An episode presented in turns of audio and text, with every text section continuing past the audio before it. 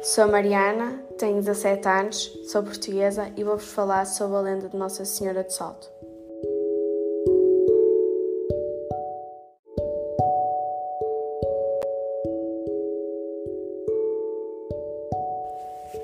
Ainda hoje, dizem que o inferno se situa ali para o lugar de salto, numa garganta apertada por onde corre o Sousa.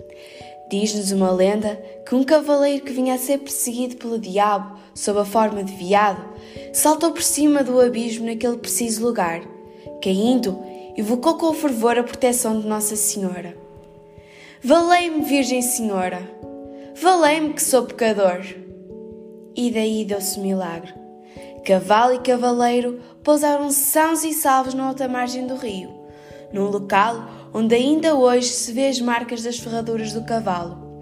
Em sinal de agradecimento, Cavaleiro mandou construir uma capelinha nesse mesmo local, dedicada assim a Nossa Senhora do Salto.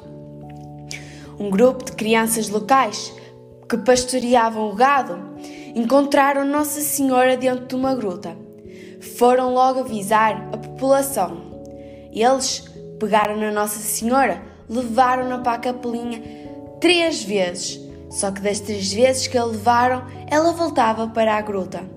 Então, mandaram construir outra capelinha perto da gruta para simbolizar Nossa Senhora.